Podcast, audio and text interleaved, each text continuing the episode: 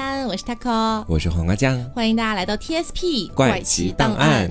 那么上一期节目呢，我们跟大家聊了一些中国古代的通信方式，嗯。啊，比如说我们聊了驿站呐，驿站呐。对，还有什么？还有什么呢？呃，这个鸿雁传书。哎，对，你说的鸿雁传书，还有苏武牧羊啊。苏武牧羊就是在鸿雁传书里面的。然后最后你说了个什么来着？我不记得了，不重要了啊。总而言之呢，今天来跟大家继续聊中国古代的通信方式。嗯，那今天呢，我们要首先来解决上一期节目的结尾，我给大家留下的一个可能大家没有注意到的小悬念，就是我说，哎，我们中国古代甚至还可以用鱼来传消息。啊，我这个我记得，我记得我当时我还惊声尖叫了一声。是，那么其实，在中国古代的诗文里面，鱼这种动物就是被看作传递书信的使者的，有点类似于大雁那个意思。嗯，有很多的词儿可以形容，叫鱼宿、鱼书、鲤鱼、双鲤这一些的词都可以作为书信的代称。对，还有成语，这个成语就跟大雁结合了。这个成语有叫做“鱼书雁帖”。鱼书雁信、鱼书雁帛，这些都是形容鱼和大雁都可以用来传递信息这样的意思。哎，真的是我孤陋寡闻了，我从来没有想过鱼和送信还会有一定的关系。啊，其实实话实说，我本人在看到这段资料之前呢，我也不知道啊。那么唐代的李商隐他在《寄令狐郎中》这个诗里面就写到了一句，说“松云秦树九离居，双鲤迢迢一纸书”。其实说白了就是拿“双礼”这两个字来代替书信的意思。嗯，那上一期节目黄瓜酱有讲到一个概念，叫做绢帛。其实当时我们俩都读错了，绢帛，我们都读成绢帛了。谢谢评论区的指正啊，非常感谢。对我我们孤陋寡闻热啊，就是它其实实际上的读音叫绢帛。那在古时候，人们经常会用绢帛来写书信，这个在上一期节目有讲到。嗯，到了唐代之后进一步流行嘛。那因为唐朝经常是用一尺长的绢帛来写信。一尺长大概就三十多厘米，所以说书信又被称为尺素。这个尺代表的就是一尺长，那这个素代表的是什么呢？它代表的是白色的生绢，就是说一段一尺长的这个绢帛，然后拿来写书信，所以简称为尺素。呃，那也因为在捎带书信的时候，人们经常会把这个尺素打个结，这个打结之后的形状就有点像两条鲤鱼的形状，所以就有了李商隐的“双鲤迢迢一纸书”的这个说法。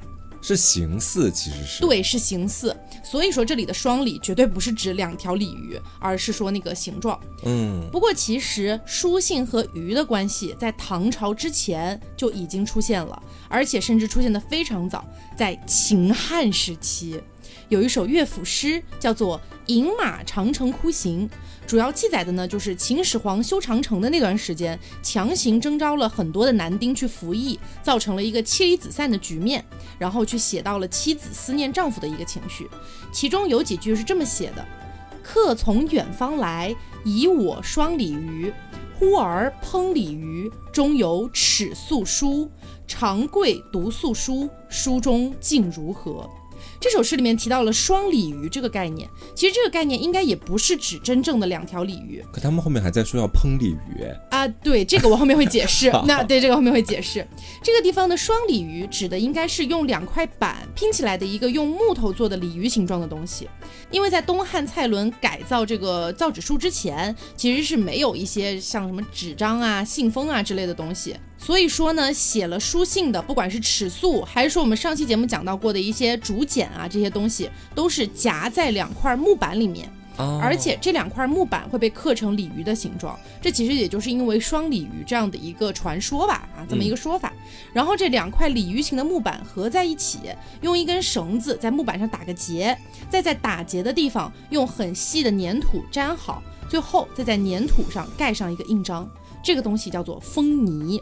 好讲究哦。对，其实你听起来是不是有点像西方的那个火漆印的意思？嗯嗯，对。那它这个目的呢，就是为了防止在送信的过程里面信件被拆开，一旦拆开了就能发现那个泥是被松动过的，有一定的保密性质。对，现在我再来回答黄瓜酱讲到中间讲的那句“忽而烹鲤鱼”。其实呢，按照现在的诗歌的理解，这里用到的这个“烹”字，应该不是真正的去烹饪，它只是诗人表达自己的一个风趣。对，我被他骗了是吗？对对对，他就是你懂我的意思吧？我们不能解释笑话，不然这个笑话会变得不好笑啊。那虽然说目前有很多的资料都表示鱼书这个说法起源自饮马长城窟形，但是我今天呢进行了一番仔细的查阅啊，我发现《饮马长城窟形》这首乐府诗最早是被记录在南朝时期的，也就是南朝时期分为四个不同的王朝，其中有一个叫梁朝，梁朝当时有一个储君，他的名字叫萧统，萧统当时呢编撰了一本书叫做《昭明文选》。这本书编撰的时间大概是公元五百三十一年。嗯，那还有一个大家更加耳熟能详的历史故事，叫做陈涉世家，陈胜吴广那个故事。嗯对，也就是司马迁的《史记》的第四十八篇，也提到了这个在鱼的腹中去传递消息这么一个说法。原文是这么写的：乃丹书伯曰陈胜望，至人所增于腹中，足买于烹食，得于腹中书，故以怪之矣。其实说的就是陈胜和吴广 这个故事，我觉得不需要重复，大家肯定都学过。简单来说，就是陈胜、吴广当时去占卜，嗯。然后说呢，考虑到利用一下鬼神来这个威慑一下众人，对，所以说呢，就用丹砂在绸子上写下了三个字儿“陈胜旺”，哎，这样子。就当时还有个段，什么狐狸突然跳出来说对“大楚兴陈胜旺”，对对对对对，他他们把这个呃用丹砂写的绸子上面写着“陈胜旺”三个字，放在别人捕到的鱼的肚子里面，然后士兵们买鱼回来吃的时候就发现了里面的这个帛书，所以本来就已经对这个事儿感到有点奇怪了，然后陈胜又暗地里派人哎去这个庙里面，大半夜的陈胜旺，陈胜旺，大楚兴，陈胜旺，就这样子，所以士兵们整夜的这个惊恐不安，然后第二天呢议论纷纷，就以此呃来影响民心和民意。嗯，这个故事。那么司马迁的《史记》是什么时候写的呢？是公元前一零四年到公元前九十年写的。所以说，书面记载关于鱼书的这个说法，应该是比前面讲到的那个饮马长城窟刑要早的。哦，呃，不过呢，我们说内容上面啊，陈涉世家讲的是秦朝末年农民起义的故事，而饮马长城窟行说的是秦汉时期秦始皇还在修长城的故事。所以按照内容来讲，虽然都在秦朝左右，但是饮马长城窟行的故事来说是要比陈涉世家更早。只是陈涉世家这个故事，它文字记载方面来说是更早一些的。嗯，是这个意思能明白。嗯，好，那我接下来再跟大家讲一个基本上都听说过的一个通讯方式，嗯，叫做飞鸽传书。是，我觉得这个很多听众基本上都已经耳熟能详了，嗯，因为小的时候其实很多的影视作品里面也都可以看到，就武林大侠的面前啊，突然飞过来一只信鸽，嗯，大侠从鸽子的脚上抽出一小桶折好的纸，上面写着陈胜旺。这个也是陈胜旺是吗？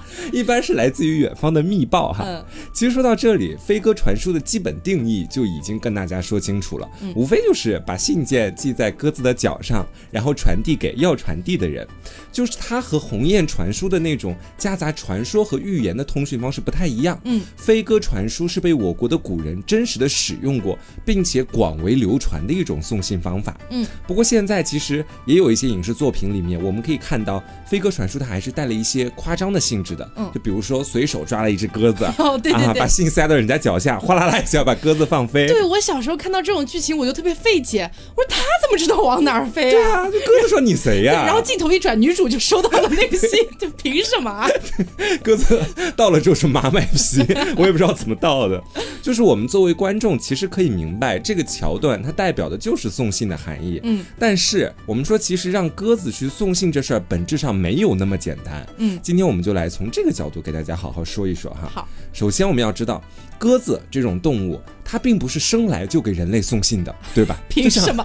有什么动物生来就是为了人类服务的？就像狗，它也不是生来就给人类看家护院的，嗯鸡也不是生来就叫人起床的。就这些动物，它能够承担起现在的一些职能，完全是人类结合它们自己的一些习性和秉性，专门培养和驯化出来的结果。嗯，那么我们可以先来看看鸽子具有哪些特性。就第一个特点是，它鸽子方向感比较好。毕竟作为鸟类，在天上飞嘛，嗯一定得有比较好的一个方向感，不然瞎劲儿飞也不知道飞到哪儿去了。嗯但是第二点也是很重要的一点，就是鸽子这种动物，它非常恋家。它一旦知道自己家在什么地方之后，它不管穿越多远的距离都会回去。哦就结合这两点，人们在对于鸽子加以训练，就有了我们现在所看到的信鸽和飞鸽传书。嗯我们在说到唐朝的时候，有个人叫做张九龄，他是唐朝的开元名相，嗯啊是第一位宰相。那小张呢，五岁的时候，每小 对，叫他小张吧你，刚才就刚说人家什么开国首 是吧？开元名相。对，然后就叫人家小张。就是他五岁的时候，每天起床第一件事情就是带着家里面的鸽子到郊外去，让鸽子自由的飞翔啊，在那个天空上扑棱扑棱翅膀，然后他自己就慢慢的走回家。慢慢的，他就发现，每当他从郊外走到家门口的时候，那些鸽子早就已经一只都不少的在家里等他了。哦，这个时候的张九龄就发现上面我们所说到的鸽子的那两种特性了嘛，就是我觉得人和人还真的不一样。我第一次看到鸽子的时候，我觉得它是一只很可爱的小动物，嗯，然后到后面对它的印象就是肉鸽是可以吃啊，的，肥肥的 可可爱爱的，可以拿来煲汤。对鸽子汤。但是反观张九龄啊，非常的善于思考，这点咱们肯定是比不上的。嗯然后我们说，在张九龄十三岁的那一年，他就坐船去广州探访自己的亲友，随身呢就带了一个笼子，里面就装了两只家里面养的鸽子。嗯，等他到了广州之后，如果有什么消息想要和家里面去说，就会在这两只鸽子的脚上绑上信件，然后这两只鸽子就会自动的飞回家里面去。啊，啊，通过它们超强的方向感和想要回家的那种特性，那其实通过这一点，我们就可以发现古人对于飞鸽传书的一个大致操作模式，那就是把家养的鸽子带到外地，嗯然后基于鸽子恋家的属性，让他们顺便把信送回家。嗯然后由于张九龄少年的时候，他就掌握了飞鸽传书的真谛，啊所以等他成为了丞相之后，就大力的宣传和推广飞鸽传书，向平民百姓都安利这样的一种办法。然后结合我们上一期跟大家说到的，不知道大家还记不记得哈，在古代的大部分的邮差，就是那些驿站什么的，嗯，都是为军事情报或者皇室贵族所服务的。是，啊，要不然就是送一些密令，要不然就是给杨贵妃送荔枝什么的。嗯然后平民百姓的寄信服务，说到底，大多数还是得靠自己。嗯所以大家也都听从张九龄的这个安排，开始训练鸽子传递书信。也就是从唐朝开始，飞鸽传书就成为了一个主流的远程信息的传递方式。啊，那么，一只普通的肉鸽是经过怎样的训练 才能成为一只信鸽呢？嗯，它必须要满足以下的三个要素。去健身房。不是，还有鸽子健身房是吗？第一个就叫精心选育良种，啊那必须是身身子骨比较强健的鸽子嗯，才能够担此重任。那缺胳膊少腿的那种鸽子肯定是不行的，是，毕竟是来来回回得飞很多趟的那种差事。嗯，如果飞行的途中嗝屁了，送信这个事情也等于白瞎了嘛。嗯，所以古人在养鸽子的时候，包括是做鸽舍的时候，就会去选择那些啊身子骨强健、看起来健康状况比较良好的鸽子去做专门的培养。然后第二点就是科学饲养管理。我现在觉得母猪的产后护理。好像在做那个央企的致富经，教大家怎么养信鸽赚钱。就科学饲养管理，嗯大致其实简单理解一下，就是日常对鸽舍的维护啊。那个鸽子饿了，你得喂；鸽子渴了，你得给它喝水。不是啊，那你给饿死它吗？就是在养育的过程当中，要培养鸽子和你的亲密度，啊不然鸽子根本不把你那个地方当做家，不把鸽舍当做家，它飞出去了以后也就不会再想着回来了，嗯那不就都得完蛋了吗？而且这个过程不至于完蛋吧？这是一个就没鸽子了。好，而且这个过程其实是要主人全身心的去参与进去的。比方说，他们在这个科学饲养的过程当中，就会出现这样的一种情况，比如小鸽子它刚刚出壳的时候，一两天不吃东西没什么，但是就是不能不喝水。而古人的那个大部分鸽舍，它其实都是用饮水器在喂水的。嗯，一开始小鸽子它并不知道饮水器里面是有水可以喝，这个时候就需要人为的去辅助它了。具体的操作方式大致就是一只手轻轻地握着鸽子，让它的嘴接触到饮水器的那个水面，嗯它渴了就会大口的饮水啊，多浇几次，再笨的鸽子都知道怎么喝水。嗯，而且呢，这个得主人一只鸽子一只鸽子的叫，它不像是我们人类上大课。对，上大课，它得每个都亲力亲为，直到所有的小鸽子都喝到水为止。这个呢，也是众多的喂养工序当中的一个。我举这个例子，其实就是为了让大家感受一下古人到底是怎么科学喂养的。嗯，那除了精心选育良种和科学饲养管理以外，那最重要的其实就是训练了，嗯这三者是相辅相成、缺一不可的。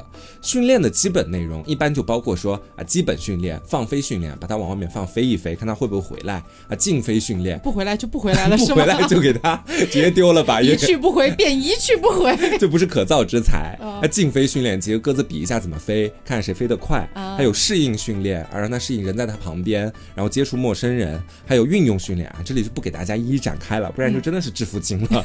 啊，总而言之，原则上应该是从鸽子幼年的时候就开始训练，而且这个训练的整体逻辑应该是由简单到繁琐，由近到远，由白天到黑夜，由基础训练到专业训练，嗯，就经历各种训练，最后合格的鸽子才能够成为飞鸽传书的那个信鸽。嗯不满足条件的，可能就成为了肉鸽，端上餐桌。鸽子的高等教育。对嗯然后我们再来说说，就信鸽在古代还有哪些其他的使用方法？当然也都是跟送信相关的哈。嗯，第一种，它主要就出现在军事情报的领域当中，一般是这样子的，比如说士兵在驿站当中带走一个驿站养的鸽子，啊，以前的驿站是会自己养很多鸽子的。哦，大家还记得驿站这个概念吗？就上期节目跟大家说过的，驿站是为快递员和信件服务的那个中转站。嗯，古人在军事情报的互通，它其实主要就依赖的是分布在各个地方的驿站。嗯，那说回来，士兵带走了鸽子以后，那去到外地为国征战了嘛？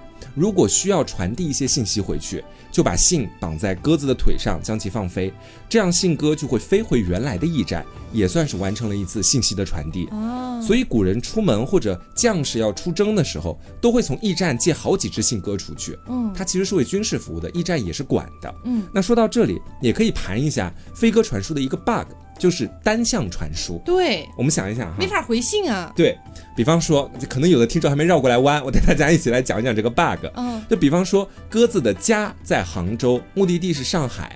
那么一般按照古人的方法，就是真的很喜欢杭州和上海，每次举例都是杭州、上海。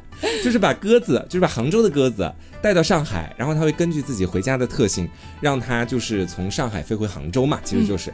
那假设杭州想要寄信给上海呢，那岂不是就得找一只在上海长大的鸽子，嗯，把它带到杭州，再让它送信回去？因为一个鸽子它只会认一个地方作为家嘛，对呀，所以只能单向传输。那为了解决这个 bug，让一只鸽子可以来回往返两个地方送信，古人就想出了一个新的办法。哦，真的很聪明哈！这个办法是这样子的，还给他找个老婆。不是是一只鸽子完成，啊找个老婆不就两只鸽子了吗？不是啊，他想他的老婆了，他就会飞回来嘛。就还是那个例子，我们现在人在杭州，然后假设我有一个特别好的朋友在上海，嗯，我俩想要进行一个长期的通信，那么我们就可以共同培养一只鸽子，并且对它进行训练，让这只鸽子在杭州这边睡觉，然后到了饭点的时候，把它带到上海去吃饭，嗯，吃完饭再把它带回杭州。这样训练多次以后，就会给鸽子养成一个习惯，那就是杭州就是用来睡觉的，上海就是用来吃饭的。它这样就会每天不辞辛苦的飞到上海去吃饭，再飞回来，哎，但是这有还是有一个 bug，还是有一个 bug 它。只能近距离传输。嗯一旦远了，你说比如说北京和广东，嗯，你咋整？那就是饿死。对啊，而且我觉得上海跟杭州其实也隔着蛮远的一个距离。对啊，我感觉只能是杭州跟绍兴应该还能行。这种相对比较近距离的。嗯，那接着我们前面所说的，这个时候如果我想给我朋友寄信的话，就非常简单了，只要鸽子飞去上海吃饭的时候，把信寄在脚下啊，它就会到我朋友那边去。啊，你的笔友，对，我的笔友也是同理啊。等鸽子在上海吃完饭，再把信寄在鸽子脚下，让它飞回杭州，就解决了让一只鸽子它去同时来往返两个地方送信的这个问题。嗯，当然，我们前面也说到了哈，上海和杭州只是个比方，它还是要那种两个比较近的地方嗯会方便一点。那最后我们再来说一说关于鸽子为什么能够精准的找到回家的路。啊，它到底是有个什么样的定位系统在里面？嗯，其实这个点到现在科学也没有完全的研究透彻，啊，倒是有几种说法可以跟大家一起来说道说道。就是根据近代的研究，科学家就证实鸽子的上喙它具有一种能够感应磁场的晶包。它那个晶包就是鸽子的一个飞行导航器，嗯就是科学家试验后证明鸽子具有磁性的感知能力，这个就让鸽子和海龟一样，都可以利用地球的磁场来进行导航。啊，那个就是它的 GPS 定位系统。，对，相当于自带了一个生物的指南针。那这种说法呢，就被称之为探测磁场说。嗯，那还有一种说法是说鸽子的嗅觉非常灵敏，它是根据嗅觉来找到回家的路的。啊，那这也太远了吧？怎么能嗅到啊？我也觉得，因为它跟那些猫狗还不太一样。我们能嗯看到一些新闻说，猫跟狗你把它带到很远的地方，它还是能通过嗅觉回来的。嗯，但是鸽子它送信一般都是比较远的距离，对不然直接人为跑过去不就好了吗？猫真的会回来吗？应该是会的。我觉得狗比较科学一点就。经常看到各种各样的新闻，说主人想把猫丢弃，然后把猫带到外地去了之后，猫又自己跑回来了。真假？对，真的不是一只长得一模一样的猫吗？我也不知道。那刚刚说到的通过嗅觉来去寻找方向的，就被称之为敏锐嗅觉说。嗯那在瑞士的苏黎世大学有一个生物学博士叫做尼克尔布莱泽利，他就利用 GPS 记录器提出了一个新的观点，说这个鸽子的大脑里面有一幅与生俱来的空间地图啊，他知道自己相对于自己的家的那个空间位置，所以呢就能够在陌生的地区去飞行，并且能判断出一个正确的飞行方向，顺利回巢。哇，这听起来还蛮玄学的。，对，这种说法被称之为空间地图说。哦，啊，反正造物主给的东西咱们也不知道，说不定真的鸽子的脑子里有这些东西。有个地图，对 你把鸽子的头切开，哎，一里面有张小小的地图。有个双鱼地图。总而言之，关于鸽子为什么能够找到回家的路，是个到现在都没有去研究明白的问题。嗯，除了上面提到的学说之外，还有许多许多别的说法。鸽子可能自己都没有想到，原来我的身体这么复杂。嗯大家如果想要知道的话，也可以去搜索一下相关的词条，嗯会比我今天讲的更全、更详细一些。那以上就是有关于飞鸽传书的全部内容了。好的，那么黄瓜酱刚才讲到的这个飞鸽传书，它是一个在天上飞的通讯工具。嗯，接下来我要讲的这个呢，勉强也算在天上飞吧，它叫做风筝传信那可不是动物啊。啊，对啊，是一个物件儿啊。嗯那我们今天就是比如说夏天到了，春天到了，我们要出去放风筝。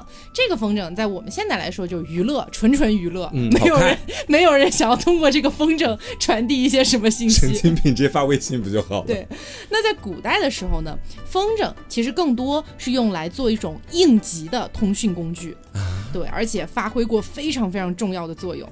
而且呢，在五代的时候，人们做纸鸢，哎，古代的风筝叫纸鸢，这个应该不用跟大家讲了哈，不用跟大家科普。对，那么在这个纸鸢上面，它会拴上一个竹哨，风吹竹哨，它会发出声音，这种发出的声音就像古筝在奏鸣一样。嗯，所以说“风筝”这个词才来的。哦，哎能明白了。对，就是风吹了这个竹哨，竹哨发出的声音像筝，所以叫风筝啊。那么前面我有给大家讲到陈胜吴广起义，那个是秦末的事情，对吧？嗯，那以前大家也上语文课的时候学到过，陈胜吴广最终的起义，它是成功还是失败的呢？啊，是失败的、哦啊！以防黄瓜酱接不上，我自己接没关系。我刚确实一下没想到，完全遗忘高中的知识。是但是陈胜吴广的这个起义，当时已经严重的威胁到了秦朝，所以说呢，后来秦朝还是被刘邦给推翻了，进入了汉朝嘛。嗯那后来楚汉相争的时候，就是西楚霸王项羽和刘邦啊，他俩打架的时候，就用到了风筝，而且是一个非常非常耳熟能详的这个成语。不过这个地方我们先卖个关子哈，按下不表。我们先来聊一聊风筝这个东西它的一个起源。《韩非子》上面记载，墨子为木渊，三年而成，非一日而败。说是什么意思呢？就是春秋战国时期，墨子用木头制作了一个木渊，这个木渊是墨子潜心研制三年才制出来的，嗯结果飞了一天就坏了。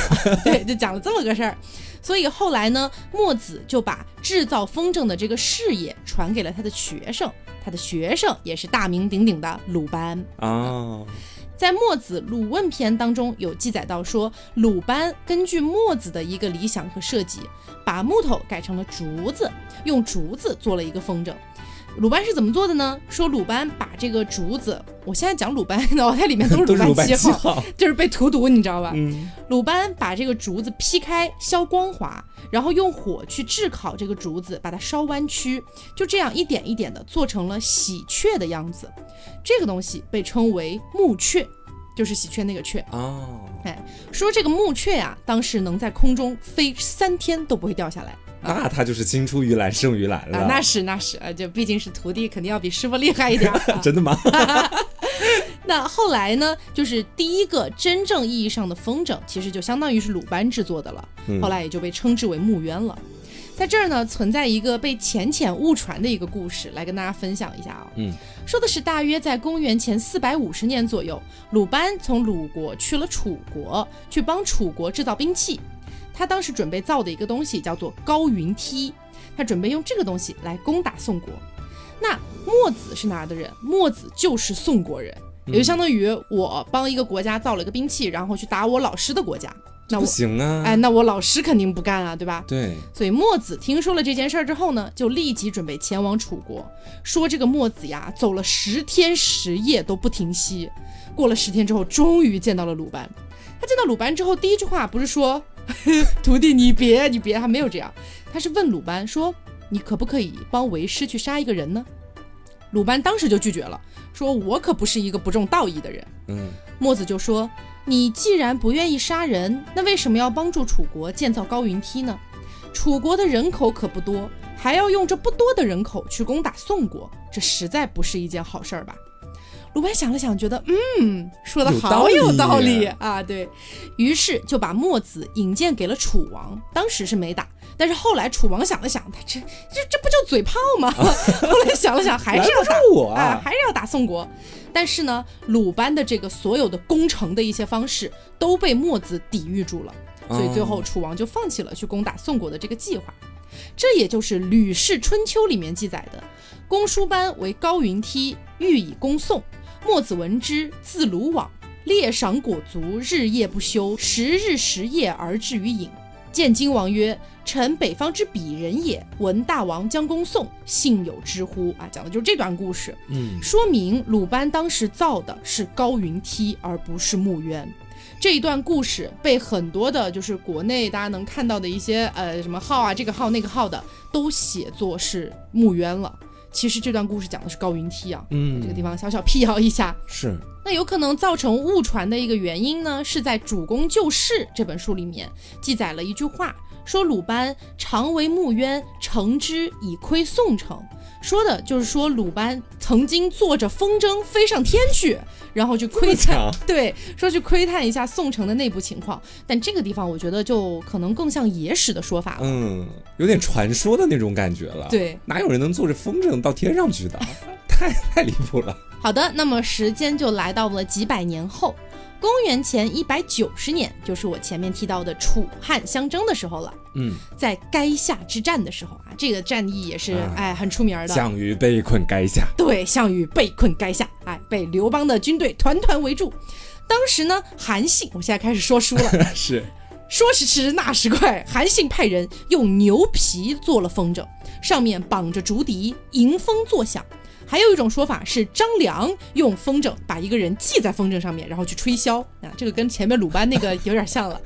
然后汉军配合笛声唱起楚歌，涣散了楚军的士气，这就是四面楚歌，哦。跟风筝是有点关系的。是，而你刚说到张良的时候，我脑子里真的我被王者荣耀荼毒太深了。我想是张良大闪按住了谁，你知道吧？啊，而还有一本书呢，叫做《成斋杂记》，当中记载了这么一句话：“信谋从中起，乃作纸鸢放之，以量未央宫远近，欲以穿地坠入宫也。”说的呢是汉朝初年的时候，韩信啊，当时有点功高盖主了，嗯受到了刘邦的一些些这个小小猜忌了。嗯，所以他当时再次想要使用风筝，想要趁着刘邦外出征战的时候，根据风筝放飞的长度去测量一下未央宫的距离，然后想用挖地的这个方法，然后攻入未央宫。当然，大家都知道，韩信最终呢还是被抓住杀死了，嗯啊，灭了三族吧，好像是。是，所以说，在古代呢，出谋划策，像张良这样的角色啊，就军师，或者说呢是他们的汉初三杰啊，另外一个萧何，萧何是做后勤部长的，结局都算好，唯独是做这个大将军的韩信，一旦手握兵权，就有点功高盖主了。就是文无第一，武无第二嘛。对，就一旦是他在武功上面有一个非常卓越的一个贡献，嗯然后能够拿到第一的位置，他肯定心里面就会想着说要爬到更高的位置去了。嗯，当然了，古代利用风筝作战的这个故事啊，是不止这些的。嗯比如说还有一个南北朝梁朝的末年。哎，大家还记得梁朝吗？前面有讲到萧统记载的那个饮马长城哭行，我们接下来要讲的是萧统他爸的故事。这个呢，就更像是正史当中有关风筝的记载了。嗯，说的是南朝的侯景之乱，说梁武帝啊，当时被侯景围困，这个梁武帝呢，就曾经放出了一个风筝向外求援。根据《南史》卷八十《侯景传》当中写道啊，在梁武帝萧炎三年的时候，侯景作乱，叛军呢就把梁武帝围困在梁都，叫建业，也就是今天的南京啊。嗯，围在这个建业里面，内外断绝。当时就有人说，皇帝老儿，要不要咱们尝试一下做一个东西，叫做指压？那个时候只是说法不一样，其实说白了还是风筝。嗯，然后说把皇帝的命令系在这个指压里面。当时的太子简文在太极殿外面说，这个指压呢，应该是可以乘着西北风放到外面去，这样太子就能看到，然后把这个纸鸢弄下来，就可以读到皇帝写的这段信嘛。嗯，结果啊，不幸他们这个风筝一放出去，当时叛军一看，哟，这什么玩意儿啊？打下来看看，好像是有点不祥之兆，把它打下来吧，就给打下来了。嗯，所以不久之后呢，也被攻陷了。所以梁朝也是从这个时候开始变得有一点这个示威，然后慢慢灭亡的啊。所以这个呢是一个放风筝向外求救，但是不幸失败的一个故事。对，而且他的那个逐渐示威和灭亡还跟风筝是有一定关系的。对对对，又或者说唐朝中期，田悦起兵谋反，率兵围攻了临明城，也就是今天的河北永年这个地方。嗯，当时的守将叫做张丕。他呢就想说，我也要利用一下风筝，哎，去这个求救一下。于是，当这个风筝飞过田悦的军营的时候，也就是谋反的这个人的军营，嗯，田悦当时也发现了，说哟，这是个什么玩意儿，把它射下来看看。但是啊，但是因为当时放的这个风筝飞得特别高，所以根本射不下来。也就这样，外面的人得到了这个情报，及时来救援，打退了田悦，也就是相当于解围了。哦，这次成功了。哎，唐朝中期是成功了。是。那以及包括呢，是从隋唐开始，造纸业渐渐的发达，民间就开始用纸来糊风筝。到了宋代，放风筝就成为人们比较喜爱的户外活动了。哎，就是跟这种杀伐的事情没有那么大的关系，逐渐快乐化。对对对，嗯。那最后呢，要再来跟大家分享一个通讯方式了，叫做竹筒传书。其实上期节目黄瓜酱有讲到一个，就是竹简，对吧？这里呢不太一样。竹筒传书的故事呢，我们得从隋文帝开皇十一年说起。话说那一年十一月啊，南方各地纷纷发起叛乱哦。为了平定叛乱、稳定江山，隋文帝紧急下了一个诏命，任命杨素这个人为行军总管，说带兵前去讨伐。杨素呢，就率领水军渡江，进入了江南地带，接连打了好几个胜仗，士气都非常的旺盛。于是杨素一鼓作气，率领了主力的部队要去追这个叛军，一直就追到了海边。当时在这个海边啊，他们就面临到了延绵的山脉，还有茫茫的大海啊，不不可能走海吧，对吧？对啊，所以只能走山脉。那当时呢，杨素一方面就说我们大部队就就地扎营，另一方面就说我再派一个行军总管，叫做史万岁。嗯，史万岁，对，他的名字确实有些许搞笑啊。是说让这个史万岁率领军队的两千人翻山越岭，去到这个叛军的背后，再去发起攻击。其实我们之前都有一个算是中国古代的一个智慧，叫做穷寇莫追。嗯，我觉得这里呢就有点这个意思啊。那史万岁呢，他就率军猛进，转战到了山林溪流之间，前后也打了很多胜仗，也是一样的收复了大片的失地啊。但是。当他想把胜利的战报向上级去汇报的时候，却因为那个地方的山地构造非常非常的这个奇怪陡峭等等的，他当时就完全无法和大部队取得联系了，那就被困在那儿了。你想啊，这个地方不管是驿站也好，还是说飞鸽传书也好，可能都不具备那个条件。是啊，因为我们前面讲到的，不管是哪一种方式，它都不像现在这么简单，手机一掏出来发个消息就完了。它以前都是需要一定的准备的，就是说没有。他那时候在荒郊野岭里面。对对对对。那这个地方呢，我们简单介绍一下史万岁这个人，才能够呃引到我们后面的这个竹筒哈。说史万岁这个人，他对敌人非常的凶狠，但是对自己旗下的士兵啊是非常的爱惜的。他带兵作战，只注重将士的素质，从来都不注重这个队伍要有怎么样的一个呃排列啊等等的。嗯，包括在和敌人交战的时候，史万岁啊常常不讲武德，怎么说呢？能打赢就行。所以他算是一个比较注重结果，但是不太拘小节的人啊。有一天，他在这个山谷里面被困了嘛，他就站在山顶啊，想要去望风。结果就看到前面有一片非常茂密的竹林，正在这个风吹是风吹竹动啊，这个随风飞舞竹叶响，啊。对，他突然就悟到了，他立马就叫来了一个人，说：“哎，给我这个砍一截竹子下来。”然后就把写好的战事报告装到了竹筒里面，嗯哎，就相当于现在大家去吃竹筒饭啊，就是那种一节儿一节儿的。是，把这个竹筒封好了之后，放到了水里面，让这个水漂流而下。为什么呢？因为他要传递消息的大部队在海边。我们都知道，溪流最终都会汇入海的。哦，是能够传过去的，对对喽。那几天之后呢，有一个挑水的一个乡下人就看到了这个竹筒，打捞起来一看，发现了史万岁封在里面的报告，就按照这个报告上的提示，把它送到了杨素的手里。嗯，再说杨素这边啊，当时十万岁一去不复返，就没有难过，对，没有音讯，不知生死啊！他正是有点焦虑不安的时候，突然就发现有人过来送报告了，他大喜过望，立刻呢就把十万岁部队接连取得胜利的这个战况向朝廷做了报告。隋文帝听了之后，哎呀，龙颜大悦，立马提拔十万岁做了左领军将军。随后呢，杨素率领大部队乘胜追击，没用多久就彻底平反了叛乱。啊，还是个不错的结果，哎，对，虽然说我们前面提到了这个穷寇莫追啊，嗯。呃，其实讲的就是他被困在那儿了这么个事儿，是，但实际上这个战争还是打赢了。最后的结果还是好的，嗯。嗯。嗯，那讲完这两期啊，呃，其实我们讲了非常非常多这个通讯的一些方式嘛。嗯，我想问一下黄瓜，你觉得如果你在古代的话，就我们不考虑身份地位什么的哈，你想让我干嘛 不是，就是你你个人更喜欢怎样的一个通讯方式？啊？我其实更喜欢飞鸽传书一啊、点，为什么？？因为鸽子比较可爱。对，然后从小可以就是自己家开一个鸽舍，在里面慢慢训练养鸽子，哦成为一个鸽舍的主理人。然后长大了之后，还可以就是让这些鸽子替我出去送信，不是挺好的吗？嗯，其实你说这个确实是因为我好像也比较喜欢鸿雁传书，啊，但是说白了，是不是有点浪漫的意味在里面？才对，有点浪漫的意味。其实我们看这些故事都知道，鸿雁它真的传过书吗？其实好像不太有，嗯起码按照文字记载它是没有的。它也不像鸽子那样拥有一些这个归巢的特性啊等等的，但是它所带有的那种背后的故事，总会让我觉得更浪漫一点。是它那个含义很好，嗯而且我觉得说，不管是鸽子还是大雁，它们本身的那种美好的品性，就挺受到古人喜欢的。是，古人觉得他们能够记得回家，然后哎，这不是你对老公的要求吗？对男人不用不用管别的，回家。哎，仅代表黄瓜个人观点。我跟你说，啊你以后也会慢慢变成这样的。